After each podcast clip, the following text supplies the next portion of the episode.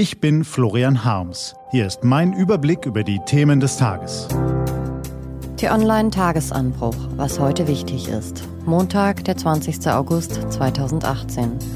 Flut in Indien und die unheimliche Macht von Facebook. Gelesen von Barbara Butcher.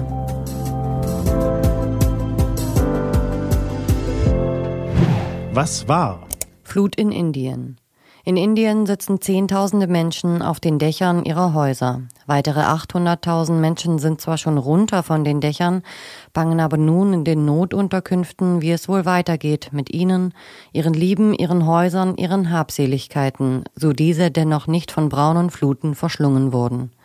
40 Flüsse sind in Südindien über die Ufer getreten, 80 Dämme mussten geöffnet werden.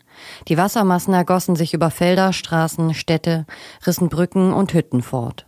Es fehlen Strom, Telefonleitungen, sauberes Trinkwasser, Seuchen drohen. In manchen abgelegenen Regionen hat der Krisenstab der Regierung immer noch keinen Kontakt. Es ist die schlimmste Flut seit 100 Jahren im Bundesstaat Kerala und die Regierung tut sich schwer, die Situation unter Kontrolle zu bekommen. Urplötzlich sind heftige Regenfälle in der Monsunsaison nicht normal, sind sie, aber in diesem Jahr fallen sie außergewöhnlich stark aus. Und es mehren sich die Stimmen, die das nicht für eine Laune der Natur halten. Indische Wissenschaftler machen den Klimawandel für das Extremwetter verantwortlich.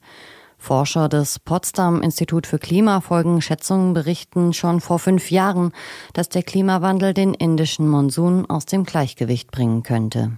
Die unheimliche Macht von Facebook. Der Milliardenkonzern kontrolliert die Kommunikation von Milliarden Menschen. Wegen unzähliger rassistischer und hasserfüllter Postings in die Kritik geraten, versucht das Unternehmen nun stärker durchzugreifen, ist damit aber offenkundig überfordert. Jüngstes Opfer dieser Überforderung ist T-Online-Kolumnistin Lamia Kador.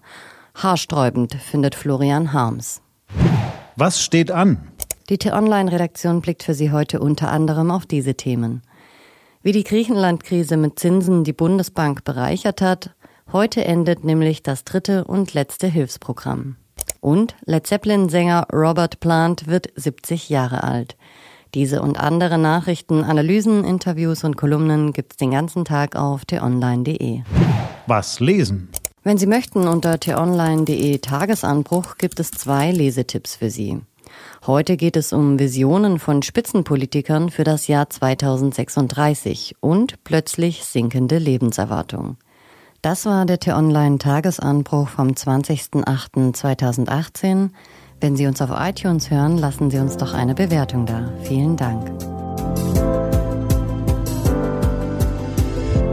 Ich wünsche Ihnen einen frohen Tag.